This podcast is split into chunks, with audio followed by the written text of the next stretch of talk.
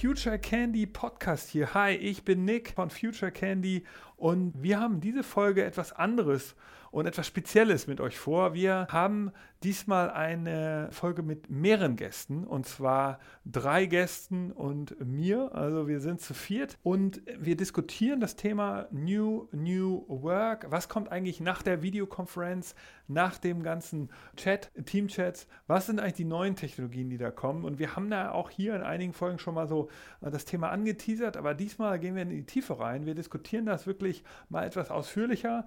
Äh, wir haben uns Gäste eingeladen. Die Gäste werden gleich auch noch ausführlich vorgestellt.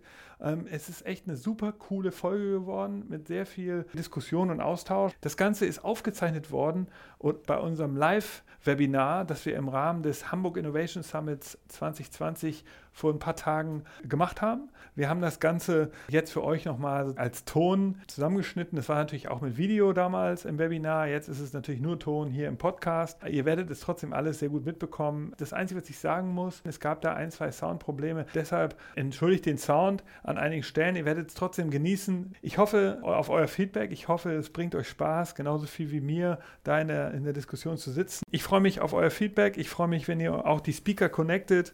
Viel Spaß jetzt mit dem Podcast. Los geht's. Freut mich, dass ihr eingeschaltet habt. Ich bin Nick Sohnemann, Gründer von Future Candy und der Hamburg Innovation Summit ist ja ein Event, das wir erstmal sehr stark supporten, weil es eine Leistungsshow ist von coolen Unternehmen aus Norddeutschland, die sich erstmal präsentieren und vernetzen. Und wir haben das damals auch mitgegründet, zusammen mit der TU Harburg und der Hamburg Innovation GmbH. Und wir freuen uns, dass das Event jetzt zumindest stattfindet, digital. Und insofern cool, dass ihr alle dabei seid. Was wir heute machen wollen, wir wollen über Innovation reden. Wir wollen heute über das Thema New Work reden. Ehrlicherweise wollen wir über das Thema New New Work reden. Wir wollen in die Zukunft gucken. Wir wollen jetzt nicht nochmal darüber reden, was ist eigentlich das neue Normal und was ist eigentlich mit Videoconferencing und ist Zoom jetzt besser als Teams und wie, ist, wie funktioniert das alles, das, das habt ihr alle durchdiskutiert in den letzten Wochen und Monaten. Das brauchen wir heute nicht so stark.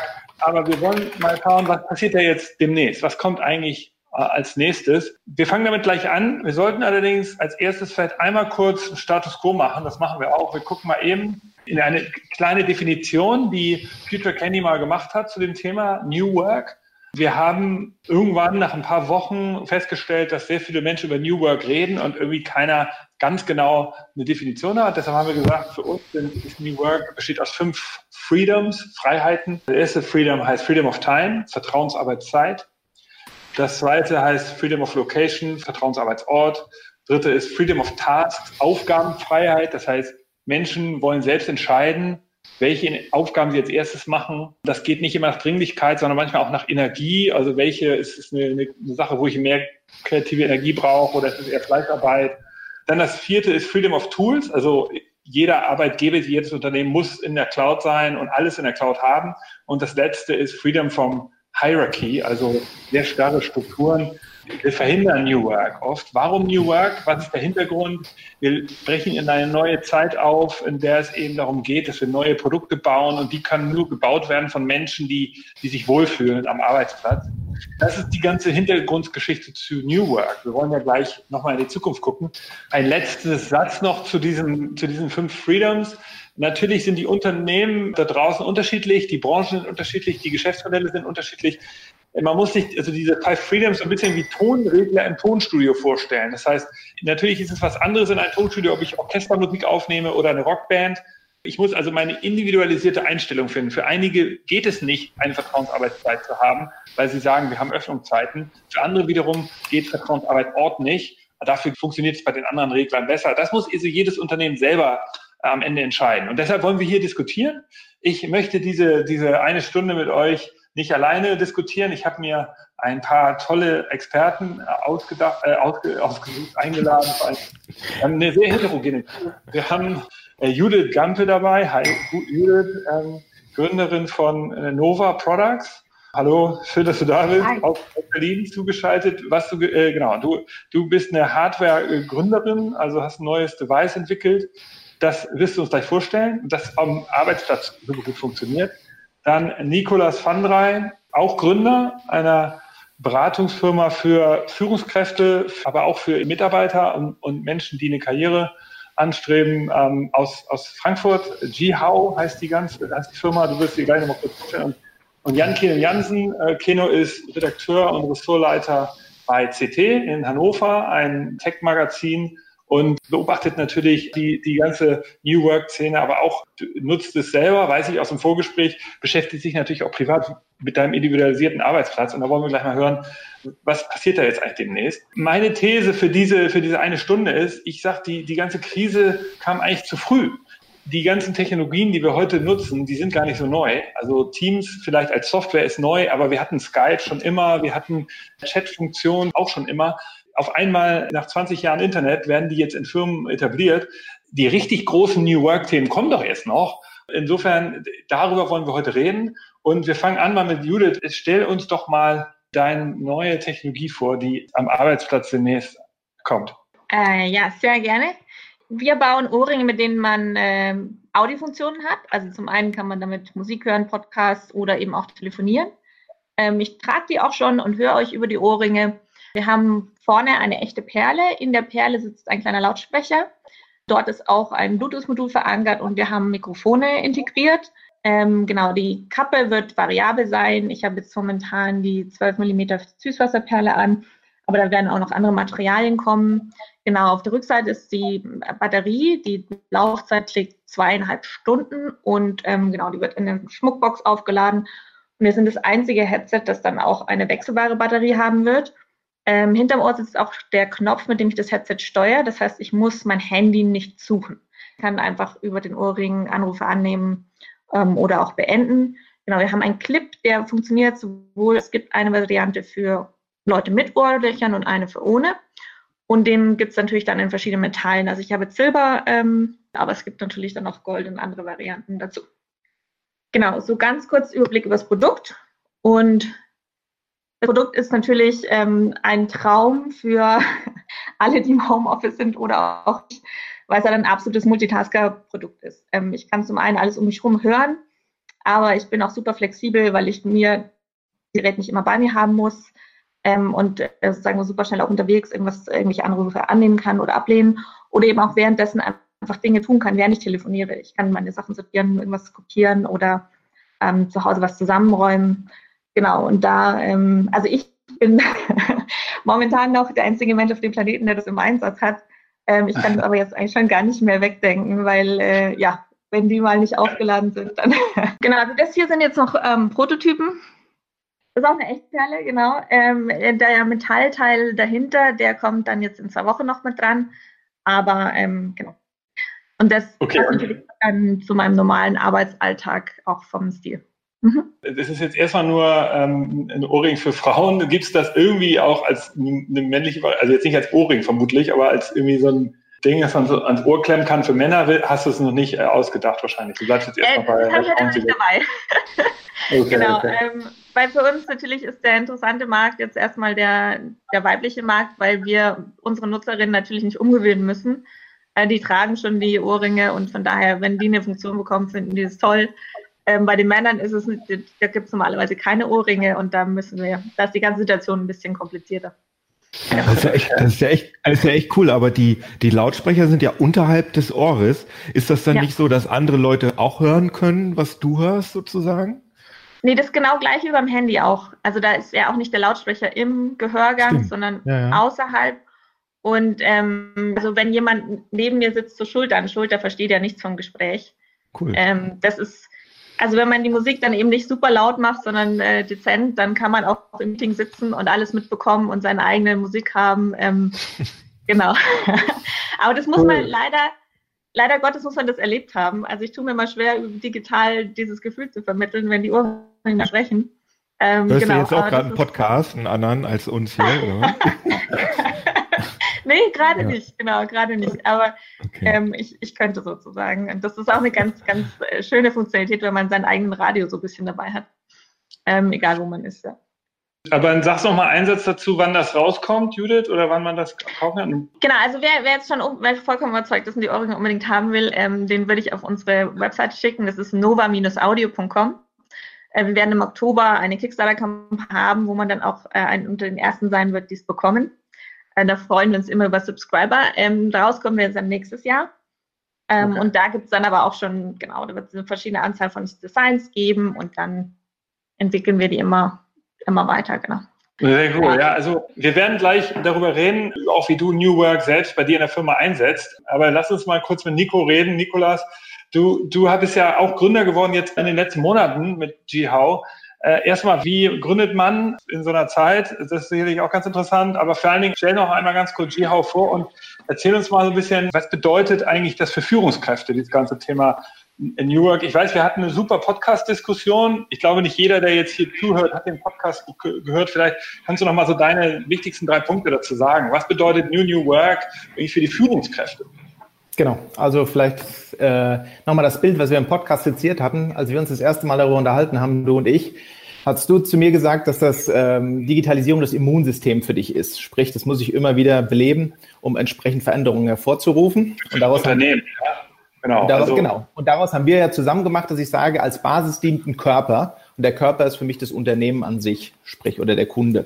Das heißt, der hat einen Körper, der hat ein Immunsystem, was entsprechend stark oder schwach ist, auf Veränderungen reagieren kann. Und ich habe gesagt, was mir fehlt, ist der dritte Kreis in diesem Bild, das Verhalten, sprich Bedürfnisse und Grenzen erkennen von den einzelnen Individuen. Und das sind in dem Moment die Mitarbeiter und Mitarbeiterinnen und das Ganze, das ist die Überleitung zur Führungskraft, wird in meinen Augen merklich von der Führung getrieben bzw. beeinflusst. Wobei, und jetzt kommen wir zu dem Wobei, Führung für mich auch eine andere Definition ist, als es vielleicht noch in den Lehrbüchern stand. Das heißt, dass diese Führungsriege, nenne ich es jetzt mal, oder der, der klassische Begriff neu definiert werden muss und auch auf diese Veränderungen entsprechend eingehen sollte. Okay. Und ähm, weil ich finde, das, was, was, was du ja äh, diskutierst, oder was du jetzt beobachtest, ist, dass die Führungskräfte sich zwar alle umstellen, alle äh, haben jetzt Homeoffice äh, eingeführt und auch die neuen äh, Videotechnologien und so, aber ich glaube, die Challenge wird jetzt sein, für Führungskräfte trotzdem eine Unternehmenskultur aufzubauen. Also wie schafft man diese feine Grenze zwischen sehr moderner Arbeitsplatz, alles ist connected im Internet und, und, dezentral. Wie schafft man das auf der einen Seite und auf der anderen Seite doch irgendwie so eine, so eine DNA als Firma zu entwickeln? Das ist sicherlich eine Challenge, oder? Ich gebe dir einfach mal ein Beispiel anhand jetzt meiner ersten Firmenkunden. Da habe ich mit dem einen Bankvorstand habe ich das Konzept diskutiert und er hat gesagt, ich möchte es gar nicht diskutieren. Ich möchte mit meiner Bereichsleiter, also der zweiten Management-Ebene, einen Workshop haben über zwei Tage und ich möchte einfach nur ein Mitglied sein wie jeder andere. Sprich, er ist völlig aus der Chefrolle rausgetreten, nenne ich es jetzt mal, und sagt, jeder gibt seinen Input, seine Erwartungshaltung. Wir haben so mit Schlüsselfragen, die wir an diesen zwei Tagen durchgehen. Und ansonsten habe ich völlig freie Hand und ich will jetzt den Namen des Instituts nicht nennen, es ist relativ renommiert und es ist auch relativ konservativ. Das heißt, für mich war das wahnsinnig überraschend, dass so jemand dafür offen ist und der einfach sagt, wir haben nicht mehr das, was wir vor zwei Jahren hatten und das werden wir auch nicht mehr bekommen. Das heißt, ich möchte eine, er hat es Mannschaft genannt, eine Mannschaft formen und ich bin einfach nur ein Spieler davon, auch wenn ich in dem Moment der Vorstand oder Geschäftsführer bin.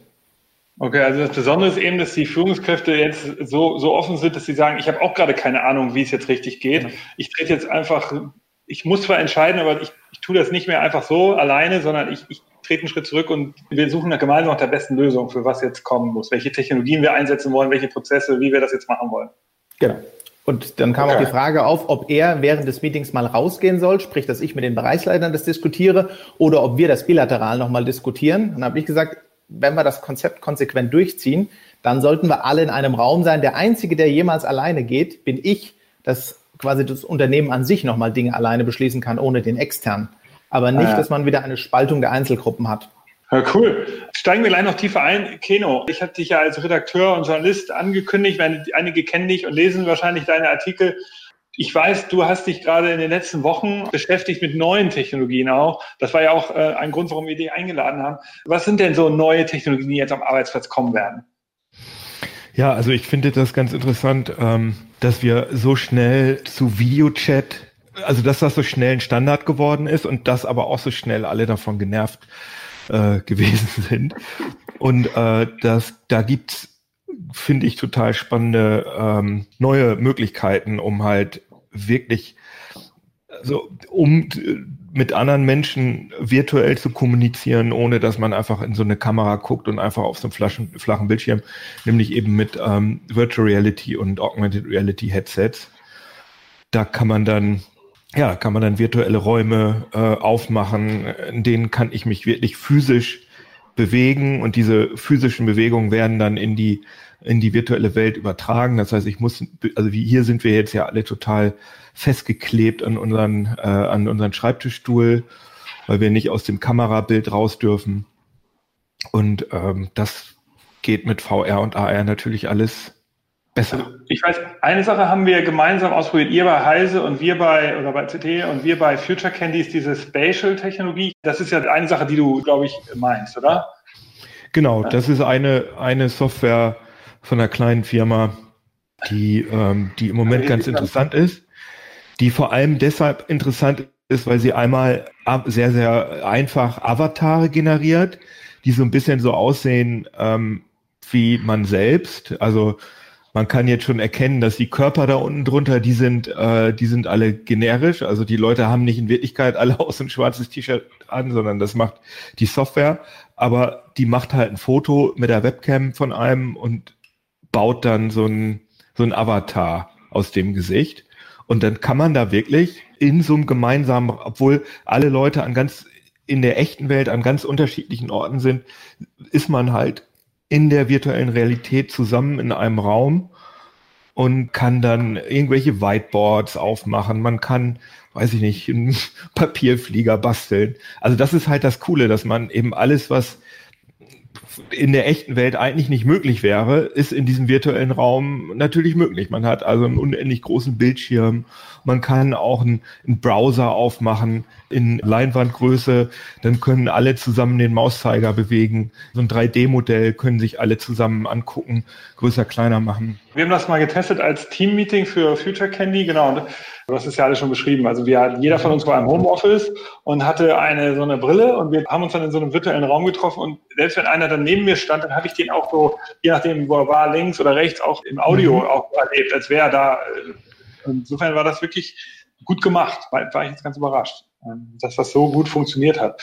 Ich fand das einzige Problem, was diese Brillen noch so schwer sind, dass man irgendwie nach so einer Stunde tut dann so ein bisschen der Kopf weh. Ja, genau. Keine, acht Stunden so solche Meetings halten. Ne? Naja, aber nach einer Stunde äh, Zoom-Meeting äh, oder Teams kriege ich auch immer ein bisschen Kopfschmerzen. Ne? Also das ist ja schon, ist ja auch anstrengend, weil man ja, ne, weil man ja und ähm, aber das Problem bei diesen VR-Sachen ist eben, dass die Mimik und die, also die Gestik wird schon einigermaßen übertragen wegen den Handcontrollern. Man hat ja so, ja, so, so Handringe in der Hand. Das heißt, da, wo ich hingreife, das in der echten Welt, das wird in die virtuelle Welt übertragen. Aber mein Gesicht, meine Gesichtsregung, meine Mimik wird nicht wirklich übertragen. Da arbeitet Facebook gerade dran. Facebook ist ja im Moment ganz hart in dem Business drin. Die haben ja Oculus gekauft. Also die Firma, die sozusagen Virtual Reality den, den aktuellen Boom gerade vor ein paar Jahren gestartet hat. Äh, und hier könnt ihr sehen, dass Facebook halt jetzt so eine Technik entwickelt hat, dass die obwohl die Leute so ein VR-Headset vorm Gesicht haben, dass dann mit Kameras, die innerhalb des Headsets sind, die nehmen die Augen auf, die nehmen ähm, die, die Mundbewegungen auf, so dass das absolut fotorealistisch übertragen wird. Das heißt, das, was kann man sich ja auch ungefähr vorstellen, also wie die sich jetzt gerade, wie die gerade unter diesem Headset aussehen, das berechnet sozusagen die Software neu und äh, baut dann so einen fotorealistischen Avatar. Da ist halt das Problem, also diese Technik, der, äh, dass diese, die, diese Gesichtsmuskeln und so weiter erfasst werden und die Augenbewegungen, das ist gar nicht so futuristisch. Aber das Problem ist halt solche, äh, überhaupt erstmal solche Avatare aufzubauen. Dafür braucht man solche speziellen Räume mit ganz vielen Kameras und dann muss da ganz viel dran berechnet werden. Also so ein, so ein wirklich äh, Ganzkörper, so einen fotorealistischen Ganzkörper-Avatar äh, zu erstellen von Menschen, das ist immer noch teuer und aufwendig. Aber. Also, okay, aber die Idee wäre jetzt, dass Spatial, was noch mhm. so ein mhm. bisschen grob ist natürlich, dass das dann sozusagen in Zukunft auch dann solche Features bekommt. Also noch mehr Mimik auch sehe. Und dadurch halt wirklich richtig, das ist ja das große Problem von all diesen Technologien bisher, dass so viel Körpersprache verloren geht dass man eben diese Momente, die man halt hat, wenn man sich gegenübersteht, die, die sind eben noch immer noch nicht kopierbar. Aber da siehst du jetzt dadurch eine Weiterentwicklung, dass das irgendwie kommen wird. Ja, auf jeden Fall. Das, das, da bin ich fest von überzeugt. Und ich meine, wir wissen ja selber, wie viel, also wie, also diese, diese Videochats oder diese Videomeetings, die wir machen, die sind schon natürlich irgendwie besser als telefonieren auf jeden Fall. Aber es geht wirklich noch so viel verloren. Und wenn wir jetzt die Möglichkeit haben, das Ganze in die virtuelle, virtuelle Realität zu holen mit unseren ähm, Gesten und unserer Mimik und so weiter und noch mit der Möglichkeit in so einem ähm, ja, in so einem, in so einem Science-Fiction-artigen künstlichen Raum zu sein, wo ich eben alles Mögliche einfach mit dem Finger äh, kann ich dann halt irgendwie äh, ein Bild auf, dem, auf den großen Schirm holen und so weiter. Ich kann irgendwelche 3D-Modelle reinholen, die größer, kleiner machen. Also das ist ja schon ziemlich cool. Also es ist sowohl cool als auch ähm, sinnvoll. Okay. Was ist eigentlich mit der Haptik? Das wäre jetzt nochmal so eine Frage kurz an dich. Glaub, mhm. Weil das ist ja auch ein Problem, dass man nie so richtig berühren kann. Also sich gegenseitig nicht, äh, aber, aber auch, auch Produkte nicht. Also ich könnte mhm. diesen ganzen 3D-Objekte, die waren ja nicht wirklich berührbar. Ist da was, was du siehst, was kommen wird? Also so ähm, gute VR-Headsets haben ja so ähm, ja, die haben so, so, so Haptikmotoren an den Controllern dran. Das heißt, man hat zumindest so Vibrationen, wenn man irgendwo hingreift. Richtig realistisch fühlt sich das nicht an. Da gibt's so spezielle Handschuhe, äh, wo so Motoren drin sind, die aber mehrere zehntausend Euro noch kosten und die halt auch super nervig ähm, an, äh, anzufa äh, äh, anzuziehen sind. Eine andere Sache ist ähm, Ultra Haptics. Das ist ja, da hast du ja auch, äh, da haben wir gerade schon mal drüber geredet. Das heißt, ja. dass so Ultraschall Wellen im Raum erzeugt werden, in die man dann wirklich mit seinen Händen reinfassen kann und dann spürt man so leichte Veränderungen. Aber auch das ist berührbare Luft, hast du jetzt geschrieben. Na ja, gut, Luft ist, Luft ist immer ja, berührbar. Aber so, so ist schwierig ja. zu erklären. Ne? Also man, man durch, durch diesen Ultraschall hat man wirklich das Gefühl, dass da, dass da Dinge sind, die eigentlich nicht da sind. Aber das ist halt noch ganz, ganz ich erkläre so, also ich habe das auch erlebt, du hast mir das ja gezeigt, das ist wie so ein Basslautsprecher, den man ja aus der Disco kennt. Wenn man davor mhm. steht, dann merkt man die Vibration von diesem Basslautsprecher und das sind ja Ultraschalllautsprecher. Also man hört den Sound eben nicht, nicht wie bei dem Basslautsprecher, aber man merkt da auch diese Vibration. Genau, eigentlich mhm. das gleiche Prinzip. Genau. Ja, aber das denkst du, ist noch, auch noch nicht gut genug wahrscheinlich, ne? Um Komplett. Nee, nee, also ich meine, gut genug wäre es wirklich, wenn, ähm, wenn, wenn, wenn ich eine virtuelle Wand in der VR sehen würde und ich mich da mit dem ganzen Körper dran lehnen könnte, ohne umzufallen. Ne? Also das ist halt der sozusagen der heilige Gral, aber ich weiß nicht, ob wir das äh, erleben werden. Wenn, dann würde das wirklich nur funktionieren, wenn wir wirklich so ein komplettes Exoskelett anziehen würden. Also das heißt wirklich so ein, so ein Anzug mit, ja, mit Motoren drin. Was bedeutet also deine These, wenn ich eine Wohnung kaufen will in zehn Jahren in Hannover oder mieten will, dann hat die eine Küche, ein Bad, äh, Holodeck. Und, und, auch noch so einen Raum, wo dann so der New Work Holodeck Office ist. Das ist ganz Standard in jedem, jeder Markt mit anbieten.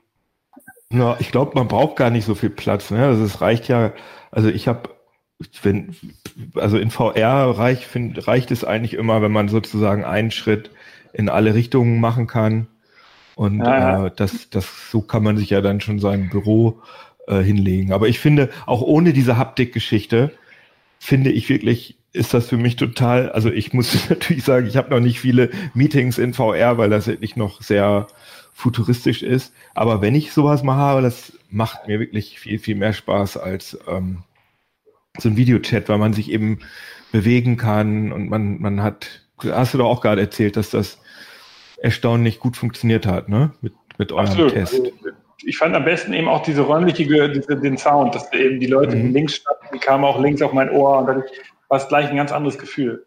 Ähm, wir müssten, also ich meine, ich bin ja froh, wenn ich überhaupt einen Videocall irgendwie vernünftig abgewickelt kriege, ohne dass irgendeiner rausfliegt oder irgendwelche Mikros nicht funktionieren oder das Bild hakt und die Internetverbindung zusammenbricht. Ähm, wie, ja. wie lange brauchen wir denn, bis wir dann die ganze Infrastruktur haben, sowas überhaupt zu supporten? Ah, also ich würde, also fünf, sechs Jahre mindestens. Also ich muss auch zugeben, ich habe heute noch mal testweise, habe ich mir noch mal äh, so eine Software angeguckt mit einem mit einem Freund, der oder mit einem Kollegen, der auch sehr VR-versiert ist. Und wir haben auch bestimmt eine Viertelstunde gebraucht, bis alles wieder funktioniert hat, dass wir da drin waren. Und so. Das ist alles noch sehr, sehr in den Kinderschuhen. Und ja. Äh, ja, hast du vollkommen recht. Also, also ich weiß ja selber, wie ich auch manchmal technische Probleme habe, so ein blödes Videomeeting hinzukriegen. Äh, ich sag mal, die Komplexität wird nicht gerade geringer durch äh, VR, AR. Aber ähm, glaubt inzwischen wirklich, dass das ähm, gerade jetzt, also nicht nur wegen wegen äh, Corona, sondern auch wegen Global Warming, wo wir weniger reisen und so, dass wirklich sozusagen Meeting-Simulationen immer, immer wichtiger werden. Und ähm, das ist einfach geil in VR. Also es funktioniert einfach theoretisch total gut. Es ist nur noch nicht so viel Geld da drauf geschmissen worden, dass wir noch nicht so gute Software haben wie, wie Teams oder wie Skype oder wie so ja, die mein, großen Dinger. Wenn ich mir gerade die Anschaffungskosten da angehört habe, ähm, dann dachte ich mir, das ist ja wirklich nur was entweder für Riesenunternehmen, die sich sowas leisten können. Hm, nee, ähm, nee, wir haben von den, wir haben von den, äh, von den Handschuhen geredet. Sorry, dass ich mhm. dich da unterbrechen muss, aber das ist ganz mhm. wichtig. So ein Headset kostet 300 Euro. Und das war's. Also mehr brauchst du nicht investieren. Da ist dann auch schon Mikrofon und so drin und Kopfhörer und alles. Das war dieses Mimik-Headset, oder? Äh, nee, nee, das, also ich habe jetzt, also was ich jetzt benutzt habe, ist, äh, die heißt, das Ding heißt Oculus Quest. Und das ist so ein mhm. autarkes, das muss man auch nicht mal an PC anschließen, sondern das, äh, das muss man einmal mit dem WLAN verbinden und dann funktioniert das autark. Und das reicht aus für sowas. Also da sind wir schon relativ relativ mhm. weit, dass das noch nicht so eine große Hürde ist. Also das ist da glaube ich nicht mehr das Problem. Ne? Jetzt äh, müssten natürlich alle das zu Hause haben und einmal lernen. Äh, teilweise ist das einfach ein Education-Thema für die Konzerne, für Unternehmen, dass sie halt ihren Mitarbeitern das beibringen. Ich weiß, da ist das, was du meinst, Judith, dass viele Unternehmen teilweise jetzt erstmal Probleme hatten, die Webcam überhaupt wieder zu mhm, aktivieren. Genau. Ja, ja. Weil der Betriebsrat die letzten Jahre dafür gekämpft hat, dass die deaktiviert wurde. Jetzt musste die wieder aktiviert werden und so. Also diesen so politische Themen sind auf einmal wichtiger. Nico, siehst du das auch? Ist das ein Thema, das du bist ja selber bevor du gegründet hast, warst du ja selber, hast die Welt ja beobachtet aus der Finanzbranche. Also du hast ja auch in deinem ersten Beispiel über eine traditionelle Bank geredet. Ist das auch dein Gefühl, dass selbst in so, solchen Unternehmen, dass jetzt komplett neue Diskussionen geführt werden? Oder ist da noch so eine Hoffnung, dass das alles wieder normal wird? Oder also wie, äh, wie siehst du das? Also ich glaube, das neue Normal ist, das hatte ich im Podcast auch mal erwähnt, eine permanente Unsicherheit. Sprich, du brauchst agilere Personen, die nicht irgendwie nach Mustern suchen, weil sie automatisch in diese Muster sowieso reinfallen werden. Und wenn wir von den neuen Technologien reden, ich frage mal, warum? Brauche ich das wirklich und stiftet mir das einen Mehrwert? Also wenn du jetzt sagst 300 Euro, würde ich sagen, das ist Peanuts im Vergleich zu einem Überseeflug. Jetzt ja. reden wir ab einer gewissen Ebene, die fliegen Business, das waren früher zwischen 4.000 und 6.000 Euro. Dafür kann ich einen Haufen Brillen kaufen und kann das nur mal testen. Und wenn es nichts war, habe ich immer noch kein Geld verloren. Das heißt, der monetäre Aspekt ist tatsächlich für mich, das klingt blöd, aber der untergeordnete. Ich würde mhm. eher sagen, ersetzt das die Distanz, die durch diese Web, was auch immer, entstanden ist, weil viele Leute tatsächlich ein, und ich gehöre dazu, ein persönliches Gespräch schätzen. Und für mich ist ein Telefonat schon wieder anders als eine WebEx. Einfach vom Vertrauensverhältnis her. Sprich, ich glaube nicht, dass es das ersetzen wird. Ich glaube aber, wenn es richtig gut ist, und zum Beispiel Virtual Reality ist für mich nochmal ein Unterschied, und da stimme ich der Jude zu. Wenn ich hier immer acht Stunden vorm Bildschirm sitzen muss, da kriege ich Rückenschmerzen, da fühle ich mich unwohl, aber zucken darf ich nicht, weil dann sieht es komisch aus. Hm, ja, genau. Ähm, mhm. Wenn man sich davon mal ein bisschen frei machen würde, dann ist es schon wieder anders. Insofern glaube ich, das hat eine Zukunft. Sprich, wenn ich das Gefühl habe, der Gegenüber und Haptik, Mimik sehe ich und Gestik, dann ist es für mich schon nochmal anders als eine WebEx, ähm, sondern ich habe das Gefühl, ich rede mit dieser Person. Und wenn ich da wäre, bin ich dafür auch offener. Insbesondere, wenn es um diese Ein-Stunden-Meetings geht, die ich auch früher hatte. Man fliegt mal nach London, zwei Stunden Meeting und abends wieder nach Hause. Das ist nicht nur wirtschaftlich äh, völliger Nonsens, sondern auch ökologisch. Nico, lass uns mal ganz kurz auch nochmal, äh, so wir als Profis, was, was haben wir eigentlich geändert, jetzt äh, vielleicht auch nochmal so ein bisschen in die Zukunft äh, gerichtet. So, was sind so wirklich so Elemente, die wir nie wieder wollen? Du hast jetzt gerade über so diese, diese einfachen äh, Reisen geredet, wo man so für ein Meeting in Düsseldorf mal eben nach, nach Düsseldorf geflogen ist. Das wäre jetzt so eine Sache, die du auch persönlich für dich geändert hättest in deinem Leben. Gibt es noch irgendwas, was du geändert hast? Ich habe eigentlich, hab eigentlich alles geändert. Ähm, Im Sinne von, ich kommuniziere meine Bedürfnisse und meine Grenzen und frage aber auch nach denen des Gegenüber. Das ist ein Vorteil als Selbstständiger. Früher, wenn du Angestellter bist, da bist du in einem gewissen Budgetzwang, dass du gewisse Dinge tun musst. Wenn heute ein Kunde, und das hatte ich einmal, der wollte mich in eine gewisse Ecke schieben und in die will ich nicht mehr und deswegen habe ich den Auftrag abgelehnt. Das hätte ich als Angestellter nicht gemacht. So, die Reaktion ist aber ganz interessant, die ist nicht negativ, sondern die ist eher, oh, der steht für etwas ein und dann wirst du völlig anders kategorisiert. Ich mag immer das Wort Authentizität. Sprich, wenn du dich authentischer verhältst, dann ist es erstaunlich, was die Leute alles zulassen. Sprich, wenn du mal deine Bedürfnisse äußerst und wenn sie sie dann auch äußern, und das ist für mich völlig hierarchieunabhängig, dann gibt es ein ganz anderes Miteinander. Du glaubst, dass das leichter fällt aufgrund dieser Situation, weil man eben irgendwie dieses New Work Feeling hat, die Freiheiten sind, ist es jetzt einfach der Trend. Es ist, es ist das Momentum da, sprich der Mensch ist ja so ein Gewohnheitstier. Man ändert nicht gerne Dinge, wenn ich sie nicht ändern muss, solange es läuft. Wenn ich okay. in der Wohnung bin, die schön ist und das ist okay und die Miete wird nicht erhöht, dann bleibe ich erstmal da. Auch wenn ich vielleicht für einen gleichen Preis eine viel schönere kriegen würde. Das heißt, jetzt bin ich in diesem Modus, dass alle für eine Veränderung sind und auch allen klar ist, es wird sich wieder verändern. Und dann kann man ja auch, das ist die, Chance, die Krise als Chance zu nehmen, versuchen, das für sich Beste daraus zu holen, aber Beste für sich meint auch für das Kollektiv. Also im Sinne von, okay. dass sich jeder in der Umgebung wohlfühlt und das Gesamtergebnis dadurch besser ist. Ja.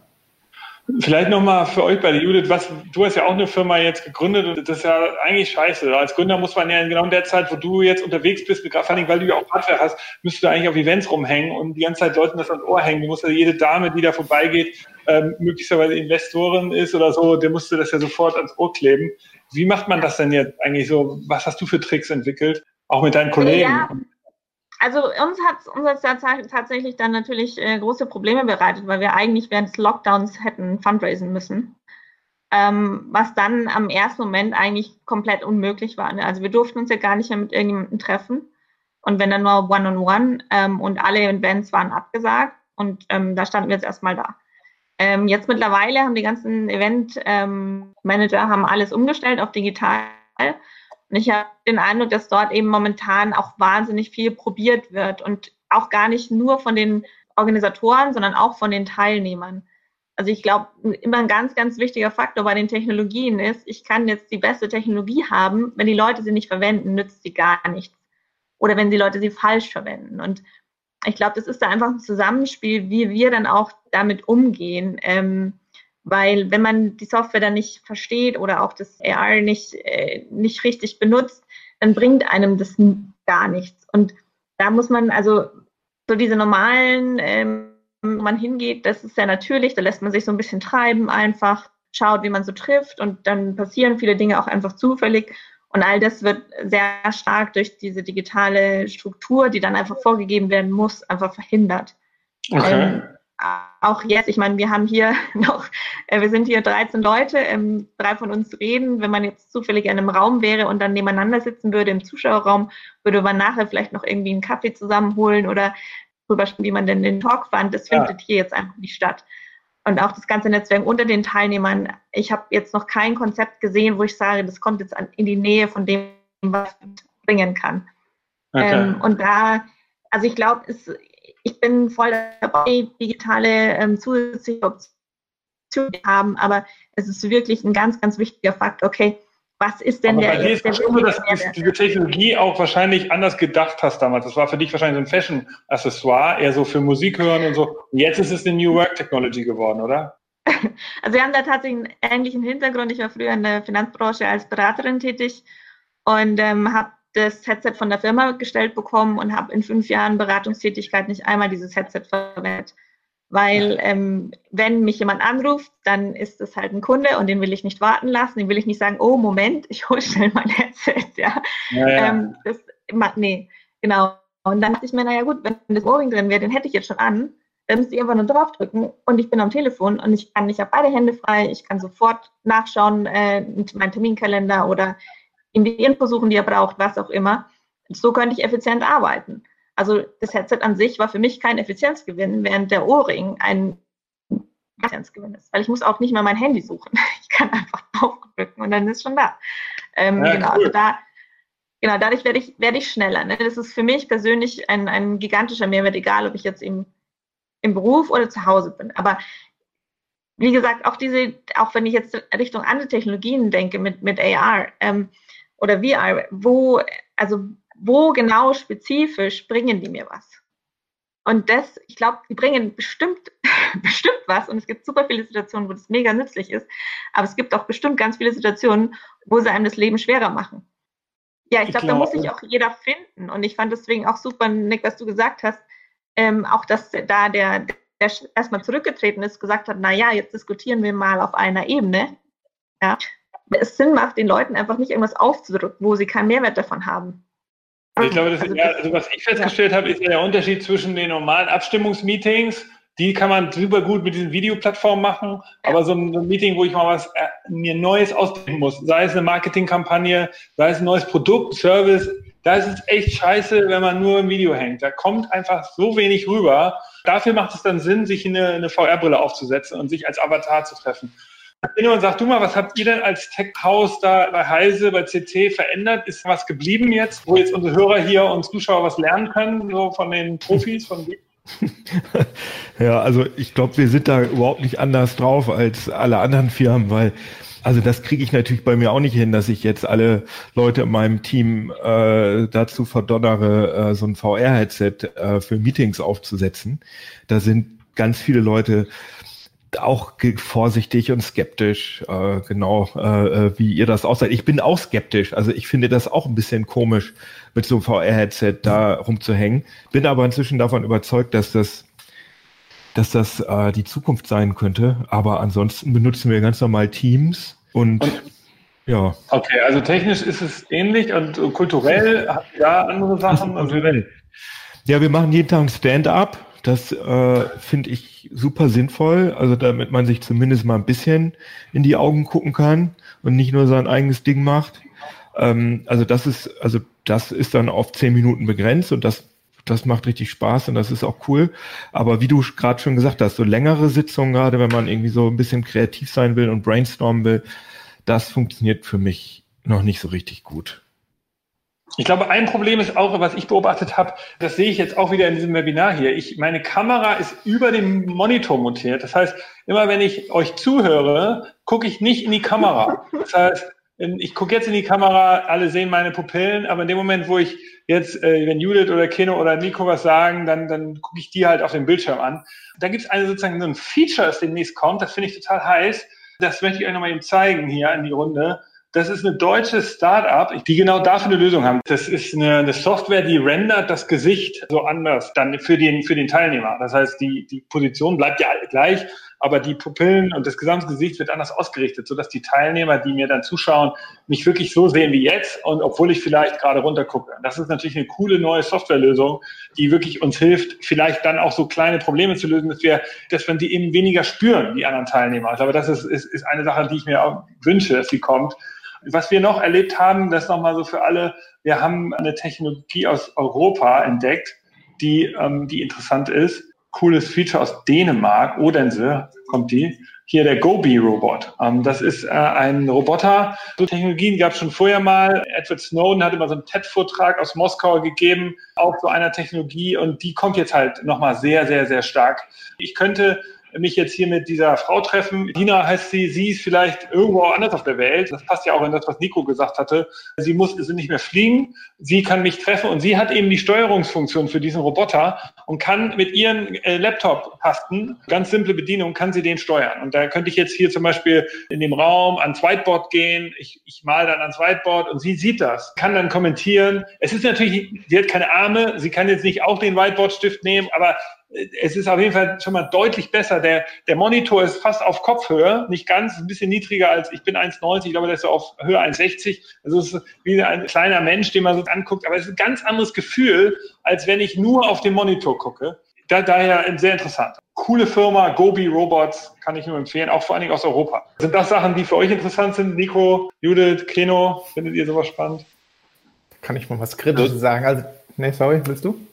Nee, nee, ähm, ich finde jetzt den Roboter ist für mich keine Alternative. Also ich finde das einfach jetzt vom, vom, vom Bauchgefühl her befremdlich, weil das ist so nichts Halbes und nichts Ganzes für mich. Ähm, aber das ist, das ist mein Gefühl einfach. Ähm, dafür wäre ich jetzt nicht die richtige Ansprechgruppe, weil ich sage, wenn, dann hätte ich gern Virtual oder Augmented Reality, sprich, ich möchte das Gefühl haben, dass die Person da ist. Ansonsten, ich verstehe schon, was das mit der Psyche macht. Du hast das Gefühl, da ist jemand im Raum, der sich auch bewegen kann. Das würde mir jetzt aber nicht reichen. Also okay. das, für mich wäre das kein Ersatz. Nee. Äh, das Problem ist ja meistens, also was, was wir hier haben, ist, dass manchmal ist es ja so, dass irgendwie drei, vier Leute sind an einem Ort und einige muss man halt dazu holen dann über, äh, über Elektronik sozusagen. Und das finde ich ist immer ein riesen, riesen das, Problem. Absolut.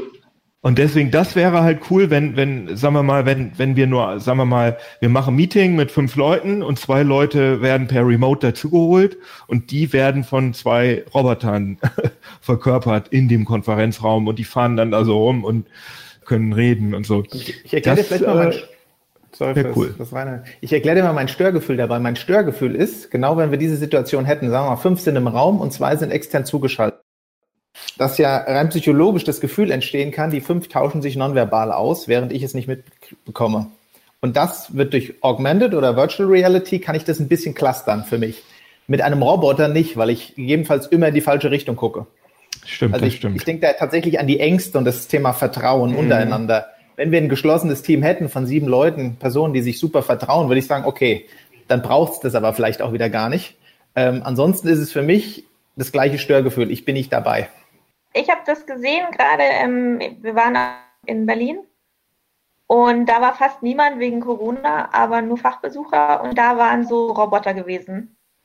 Und da muss ich tatsächlich sagen, ähm, wenn ich jetzt auf der anderen Seite der Welt irgendwo eine Messe wäre, wo ich denke, naja, das ist irgendwie mein Topic und ich will jetzt aber nicht die zigtausende von Euro an Flugtickets bezahlen, nur weil ich wissen will, wer da auf der Messe steht, dann wäre so ein Roboter, um einmal drüber zu fahren, hätte ich ganz cool gefunden, muss ich sagen. Okay. Aber auf der Messe tatsächlich, also bei der IFA, da waren die halt begleitet. Also da war immer ein Mensch dabei, der so ein bisschen auf den Roboter aufgepasst hat, dass man irgendwo gegenläuft oder der werden ja auch geklaut oder umgeschubst oder was weiß ich. Also auch die Art und Weise, wie dann die anderen Teilnehmer auf der Messe mit umgehen, ist ja immer noch mal ein wichtiger Punkt bei solchen ähm, Geschichten. Aber da, also für diesen speziellen Bereich, ähm, das hätte ich mir dann vorstellen können, dass man sagt, man bucht den mal für zwei Stunden und fährt einmal über die Messe und schaut sich alles an. Und ähm, genau, aber ich glaube, so für, für Meetings bin ich, bin ich bei dir, dass ich es auch ein bisschen schwierig fände, weil ich kriege nicht alles mit über die Kameras. Das ist, ähm, ja. Ich habe mal, eine, mal eine nächste Frage. Wir haben ja hier auch äh, Leute, die Unternehmer sind oder Manager, die Führungskräfte sind in Firmen und die wollen jetzt mal so sehen, was sind denn noch so Businesspotenziale, was sind Sachen, die sie vielleicht als blinden Fleck in ihrem Job haben oder in ihrer Firma. Eine Sache, die ich beobachtet habe, Amazon Jobs hat ja eine eigene eine Webseite und da sieht man, was die an offenen Stellen haben, weil die halt immer so viele Leute suchen. Und was ich neuerdings entdeckt habe, ist, dass Amazon stellt jetzt ohne Ende Health Manager ein. Also die suchen gerade 2800 Menschen, die Amazon Fulfillment Centern oder natürlich auch in der Verwaltung weltweit sich um Health-Prozesse kümmern. Also darüber, dass halt alles hygienisch rein ist. Glaubt ihr, dass das auch was ist für New Work, dass wir einfach ähm, in Zukunft, also vor fünf Jahren haben, haben alle Firmen angefangen, Data Scientists einzustellen. Und jetzt stellen sie sich alle einen Health Manager ein. Also wird es normal sein, dass man statt immer den Datenschutzbeauftragten zu befragen in Zukunft, muss ich erstmal den Health Manager fragen. Wie, wie ist das ein Thema? Also können sich Firmen dadurch auch positionieren auf dem Employer-Markt, also auf dem Arbeitsmarkt, also für, für ihre für Mitarbeiter oder auch bei, für Kundenmarkt, indem sie das Thema vorantreiben oder seht ihr das nicht so? eine Frage für mich, welche Kultur du prägen möchtest. Und das ist für mich eine, sorry, Cover Your Ass Kultur, aber ich glaube, dass es trotzdem viele Arbeitnehmer ansprechen wird. Das hängt ein bisschen von der Branche ab. Bei Amazon weiß ich jetzt nicht, das kann ich nicht beurteilen von den Segmenten her. Bei der Pharma wird es wahrscheinlich sehr viel Sinn machen oder in der Chemieindustrie, dass jemand ein gutes Gefühl kriegt. Ansonsten bin ich der Meinung, wenn du mit Angst durchs Leben gehst, also ich komme aus der Bankenwelt, da hast du sowas wie Business Continuity Management. Du solltest schon wissen, wenn was schief geht, wie du reagierst. Aber wenn du immer vom Worst Case ausgehst, hemmst du natürlich auch dein eigenes Potenzial. Ich, ich habe da gerade ein ganz gutes Beispiel aus eigener Erfahrung. Ich äh, habe gerade, ich teste gerade so dieses äh, Peloton, ähm, dieses äh, Spinning Bike da, dieses äh, sauteure Ding. Das ist ja so ein bisschen so äh, auf edel gemacht. Ne? Das ist halt einfach so ein Spinning Bike. Da kann ich dann virtuelle ähm, virtuelle Trainings äh, live mir auf dem Display angucken. Und das ist auf jeden Fall angeliefert worden von so Leuten, die hatten perfekt Maske, die haben Abstand gehalten, die haben zu mir gesagt, ich soll vorher äh, Fenster aufmachen und so weiter. Und das hat sich für mich sehr gut angefühlt, dass ich so das Gefühl hatte, ah ja, die, die kommen da jetzt nicht so in meinen Lebensbereich und stecken mich potenziell an. Eine andere große Firma, die bei mir hier was mit Internet gemacht hat, nenne ich jetzt keinen Namen, da kann, kamen dann so drei äh, äh, Leute reingeplatzt in meine Wohnung, die hatten keine Masken auf, die sind mir auf die Pelle gerückt, die, die, die sind, sind ganz dicht an mich drangegangen, so in so einer Ecke also marketingmäßig und imagemäßig ist das, glaube ich, ein, ein Riesenfaktor, ob du so das Gefühl hast, das ist eine Firma, die kümmert sich darum, das ist eine Firma, die kümmert sich nicht darum. Apple zum Beispiel macht ja Riesenbohai in ihren Läden mit Desinfektion und man, man kriegt irgendwie so einen eigenen ähm, Personal Shopper zur Seite gestellt, damit man da bloß nicht jemandem zu dicht auf die Pelle rückt. Das sind ja alles ganz unterschiedliche Ansätze und äh, ich glaube, das ist äh, relevant wird in Zukunft. Also, du schätzt es auch so ein, dass das ein Thema ist, was bleibt.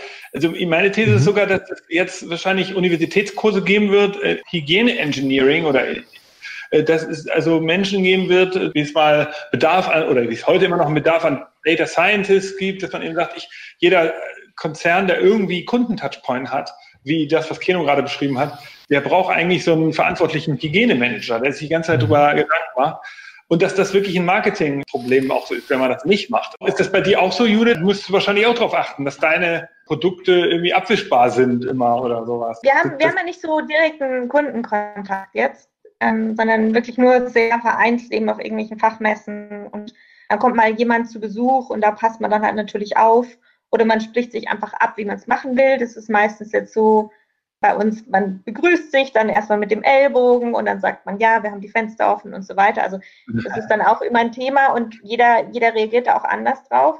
Ich habe es aber bei mir selber auch gemerkt, wenn ich in eine Bäckerei gehe und ich sehe, dass diejenigen hinter der Theke keine Masken auch haben, dann gehe ich auch einmal wieder raus. Ah, also, ah, okay. Also, also Hygiene, ja. ich glaube, das ist das, was ich beobachte. Ich glaube, die Hygienekonzerne oder Hygiene war ja immer ein großer Wachstumstreiber für die Zivilisation. Religionen, als die geschaffen wurden vor 2000 Jahren, das waren ja auch zum großen Teil Hygieneregeln, die da entstanden sind. Natürlich wirkliche Regeln, wie man Essen zubereitet, aber auch einfach Regeln untereinander, also wie man miteinander lebt. Und dann natürlich, klar, ich meine, das Wasserklosett hat uns extrem nach vorne gebracht. Hygiene ist ja auch ein ex extremer Wachstumstreiber gewesen in deutscher Geschichte, sorry, in, in der weltweiten Wirtschaftsgeschichte. Ich kann mir vorstellen, dass da eine Menge passiert und dass viele Unternehmen in, in Europa das noch nicht so auf dem Schirm haben, dass, dass sie da wirklich ein Asset haben auch. Und das war das, du müsstest es wahrscheinlich auch bei dir auf deine Produktpackung draufschreiben vielleicht. Oder du musst so ein Reinigungsstrahl-Ding dazu packen oder irgendwas. Ja, ich meine, die sind natürlich eh super sauber und glänzen und alles, ähm, genau. Aber ähm, ich glaube, also ich glaube schon, was, weil man jetzt auch zukünftig denkt, also das, das Problem, das haben wir ja nicht nur wir, sondern das hat im Prinzip jeder Hersteller, dass er Produkte liefern muss, die sauber sind. Ne? Das ist eigentlich ja, jetzt Nee, aber nicht nur das, genau. es muss ja sogar die gesamte Lieferkette, also Amazon behauptet ja, sie wollen die gesamte Lieferkette vaccinated haben. Also du kannst sozusagen in Zukunft, äh, sollst du sehen können bei Amazon, welche Personen äh, das wann in der Hand hatten. Also die Mitarbeiter, du kannst das auch tracken. Du siehst nicht nur das Auto, das kommt, du siehst auch noch, wer es ist und wann der das letzte Mal getestet wurde oder sowas. Das soll so immer sein. Genau, also da, ähm, da das fällt natürlich großen Firmen äh, sehr viel schwerer allen, würde ich jetzt mal sagen, weil bei uns wissen wir immer, wer wann wo ist. Wir haben natürlich krasse Qualitätskontrollen, das heißt, wir wissen immer von jedem Device, was drin war, welcher Test wie bestanden worden ist, etc. Ähm, das heißt, da ist eh schon ein, ein ziemlich krasses Qualitätskontrollsystem in Betrieb. Ähm, was wir natürlich haben, zum Beispiel auch intern, wenn wir Sachen entwickeln. Wir bekommen natürlich Teile aus China angeliefert. Da haben wir uns erstmal überlegt, naja gut, ähm, neun, es gab mal so eine neun-Tage-Regel, die stand da im Raum, dass nach neun Tagen der Virus auf Oberflächen nicht mehr nachweisbar ist. Die äh, wollten wir dann, ja, haben wir uns geplant gehabt, naja gut, dann legen wir jetzt alle Bauteile erstmal in Quarantäne und fangen dann an, sie einzubauen. Äh, das hat dann der Zoll für uns übernommen. Zoll die Dinger nicht abgefertigt bekommen hat. Die mussten alle ihre Prozesse umstellen. Genau, aber glaube auch sozusagen, wenn man jetzt langfristig denkt, ähm, bleibt, also irgendwann wird ein, ein, eine Impfung kommen, dann werden Dinge wieder anders werden, aber ich glaube schon, dass sozusagen dieses Ansteckungsrisiko jetzt sehr viel höher gewertet wird, auch in den Köpfen dass vielleicht in Zukunft eben, wenn ja, mal jemand ja. eine normale Grippe hat oder sonst was, dass man dann äh, auch als auch gerade die Führungskräfte wahrscheinlich sehr viel entspannter sind und sagen, naja, du hustest jetzt zwar nur, vielleicht musst du nicht das aber bleib doch lieber mal zu Hause, bevor du meine ganze Mannschaft ansteckst. Ähm, ja, ich glaube, in der Hinsicht zu sagen, wie gehe ich mit der Gesundheit der, der Mitarbeiter um, ähm, da könnte ich mir schon vorstellen, dass es dauerhaft ähm, eine Veränderung gibt. Ich habe dazu das Gefühl, eben bei Hygiene noch als letzten Satz dazu meint, da bin ich auf deiner Ebene. Es gab ja so vor drei, zwei Jahren war das ja so, jedes Startup musste irgendwie Blockchain-tauglich sein. Das war so ein absoluter, du hast kein Investment bekommen und warst nicht in der Presse, wenn du nicht irgendwie kryptomäßig unterwegs warst. Ich glaube, das war nur so ein Trend. Das ist dann ja weggegangen. Das muss, ist heute völlig irrelevant. Aber bei Hygiene kann ich mir vorstellen, das wird bleiben. Auch wenn du natürlich recht hast. Das wird sich immer durch Impfstoff und so ein bisschen relativieren. Aber es wird immer wichtig sein, dass du das kommunizieren kannst, dass du äh, nachweisen kannst, wer wann wie dein Produkt in der Hand hatte und so. Aber solche Themen sind bei dir noch nicht angekommen, Nico. Solche Hygienemanager-Themen ist, also ich habe eher das Gefühl, dass die Leute wieder entspannter sind und dass das, ich nenne es mal selbstbestimmte, vorsichtige, also in den Häusern bin ich immer unter, ohne Maske unterwegs gewesen, jetzt und alle anderen auch. Man gibt sich halt nicht mehr die Hand, sprich die Benimmregeln werden anders und damit auch das gesamte Verhalten. Und beim Konferenzraum jetzt für das Seminar haben wir einfach nur geguckt, bin ich in der Lage, mit Kleingruppen zu arbeiten, sprich von 15 Leuten immer Dreier-, Vierer-Grüppchen zu nehmen, so dass die noch den Abstand haben, aber trotzdem gemeinsam arbeiten können. Sprich, die ändern eher ihre Raumkonzepte und passen das der Situation an. Aber ich finde zum Beispiel interessant, Nico, vielleicht sagst du dazu mal was oder ihr alle. Ähm, meine Beobachtung ist, dass die Unternehmen strenger reagiert haben in dieser Krise. Jetzt gerade wird das ja noch viel offensichtlicher, als die Gesetze eigentlich waren. Also wenn ich höre, dass GAFA, also Google, Amazon, Facebook, Apple, vor kurzem eine Reiseverbotsregel ausgesprochen haben, alle vier zusammen, bis Juni 2021. Das haben die sozusagen ausgesprochen, ohne dass das gesetzlich verlangt wurde. Ich weiß, dass auch in Deutschland der Spiegel hat, glaube ich, bis November Homeoffice eingeführt. Ich weiß nicht, viele Unternehmen reagieren ja viel härter als eigentlich gefordert. Psychologisch weiß ich es gar nicht, will ich, gar nicht beurteilen, aber wirtschaftlich kann ich es abschätzen. Ich würde es so machen, weil es einfach planbarer ist. Wenn ich sage, ich kann bis Ende September habe ich keine Flüge, dann muss ich mich nicht jede Woche mit irgendeiner Anfrage rumärgern, sondern habe einfach, kann jetzt mal in Ruhe arbeiten. Gut, Ende September haben wir jetzt, aber Mitte nächsten Jahres, dann sage ich, okay, diese neun Monate habe ich exakt diese Situation auch wenn die vielleicht schlechter ist, als es mir die Gesetzgebung vorgibt, ich weiß, die nächsten zwei Schritte muss ich nicht wieder kommunizieren, sondern ich bin schon auf der sicheren Seite. Und damit kann ich auch eine gefühlte Entspannung im Unternehmen schaffen, ähm, wo ich eh, je größer das Haus, desto mehr Prozesse und je strikter die Regeln. Ähm, es ist einfacher. Für mich ist es die einfachere Lösung, auch wenn sie vielleicht am Anfang mehr wehtut. Mhm. Ja, und also zum, die, das eine ist, glaube ich, die Planbarkeit, das andere ist halt wirklich auch das Risiko, das man sich einkauft. Weil, wie du sagst, wenn man jetzt im Unternehmen ist, ähm, da trägt nicht jeder Maske. Und bevor ich jetzt das Risiko eingehe, nur weil jemand irgendwie unbedingt wohin fliegen muss, ähm, sich dann Corona ins Unternehmen einzufangen, das ist eine Situation, die einen viel härter, als wenn man dann sagt, na gut, dann reist man jetzt mal nicht. Ja, aber also ich, ich, ich, ich weiß, ich finde es schwierig, also ich muss sagen, als, als selber als Führungskraft finde ich es aus, aus einem Grund ein bisschen schwierig, weil wir als Innovationsagentur, wir haben eine Menge Technologien, die wir hier verwenden. Und selbst wir haben sozusagen das Problem, dass wir natürlich wir wollen Unternehmenskultur erhalten, wir wollen uns sehen, wir wollen diesen familiären Geist unserer Agentur erhalten, wir wollen natürlich aber trotzdem offen sein für diese neuen Modelle. Und diesen Schlüssel haben wir auch noch nicht so richtig. Was braucht man, um das eine zu haben und was muss man trotzdem äh, erlauben? Da testen wir bis heute und da habe ich jetzt ein bisschen was hier gelernt. Was ich noch interessant fand, was für mich auch als Führungskraft immer noch ein Challenge ist, mit den Ängsten weiter umzugehen. Da gibt es ja so verschiedene auch persönliche Einstellungen. Du hast Mitarbeiter, die sind sehr risikoreich und die sagen, ach, mir ist das alles egal. Und dann gibt es halt Leute, die sind sehr ängstlich und dazwischen gibt es so Schattierung. Ist das auch eure Erfahrung? Gibt es da irgendwie was? So als letztes Thema vielleicht nochmal jetzt hier. Das wäre für mich die, die neue Herausforderung, im Sinne von auf die Bedürfnisse und Grenzen des Einzelnen einzugehen, aber auch auf deine als Führungskraft. Sprich, wenn du sagst, jemand hat Angst, überhaupt rauszugehen, Haken dahinter, nehmen wir an, dann muss diese Person aber, und das ist in Anführungszeichen das Negative gegebenenfalls daran, auch damit leben, dass sie die komplette Leistung im Homeoffice erbringen muss. Wenn sie jetzt aber wie ich ein kleines Kind hat, was den ganzen Tag schreit, weil es noch nicht in den Kindergarten gehen konnte, dann ist es im Anführungszeichen nicht mehr das Problem des Arbeitgebers, sondern dann meins, weil ich sage, ich habe Angst rauszugehen. Das wird berücksichtigt und akzeptiert ja. und respektiert. Und dann muss ich mit dem Rest leben. Sprich, wenn ich meine Bedürfnisse definiere und auch meine Grenze, dann ist es immer ein schmaler Grad, was ist das Negative, was damit einhergeht. Sprich, ich kann nicht nur die Cherries rauspicken und sagen, ich möchte jetzt Homeoffice, ich möchte das und das und das. Ja. Also es ist okay, also, aber es ist komplex, sprich, du kannst nicht mehr eine Lösung für ein ganzes Team finden, tendenziell. Also was, was ich immer noch so einen Punkt finde, der mir persönlich ganz wichtig ist. Also ähm, das eine ist sozusagen, wenn man jetzt sagt, wir haben eine bestehende Unternehmenskultur und die digitalisiere ich jetzt. Das ist für mich immer so der eine Punkt. Da glaube ich, haben wir auch nicht der Weisheit als letzter Schluss gefunden, wie wir das genau anstellen. Weil okay. Kultur, finde ich, überträgt sich immer ganz, ganz viel in, in persönlichen Gesprächen und ähm, auch das, genau das, was dazwischen passiert. Also wenn man sich an der Kaffeemaschine trifft und wie man miteinander umgeht, etc. pp. Und das sozusagen, ähm, wenn man schon an sich gewöhnt ist, umzusteigen auf digital, kein Problem. Aber wenn man dann neue mit reinnimmt und die irgendwie versuchen muss, in die Prozesse zu integrieren, das, das ist, glaube ich, erheblich schwieriger, wenn ich jetzt sehr, sehr, sehr digital bin, wie wenn ich analog Klar, bin. dieses Onboarding, ne? ganze Kultur mit jemandem mitgeben, hast du recht. Auch das ist nicht gelöst. Wir werden es heute auch nicht ganz lösen. Kino, hast du noch dazu, ist, ist das bei CT auch ein Thema? Also habt ihr dann Verfahren entwickelt, wie ihr mit diesem Thema umgeht oder ist das nichts Ungewöhnlicheres bei euch wie bei anderen auch? Nö, ich sehe das so, äh, was ihr gerade gesagt habt, sehe ich genauso. Also ich finde, man muss die Leute ernst nehmen, die Angst davor haben, dass man jetzt also niemanden in äh, ja irgendwie die Pistole da auf die Brust setzt, sondern du musst jetzt aber das und das machen. Das finde ich sehr problematisch. Aber da muss man halt einfach äh, empathisch und mit Fingerspitzengefühl vorgehen. Und als Avatar dann in das Meeting einladen. Okay, nächstes Mal laden wir euch alle als Avatare hier in einen virtuellen Space ein. Dann machen wir das äh, in 2021. Bin mir sicher, der Hamburg Innovation Summit wird äh, nächstes Jahr hybrid angeboten werden. Das ist eine Challenge für alle Messe- und Eventveranstalter jetzt genau das, was Keno beschrieben hat, als äh, sein Team-Meeting, wo drei Leute im, bei, in Hannover im, im, Meetingraum sind und zwei sind irgendwie dazugeschaltet. Genau das müssen jetzt alle Veranstalter lösen.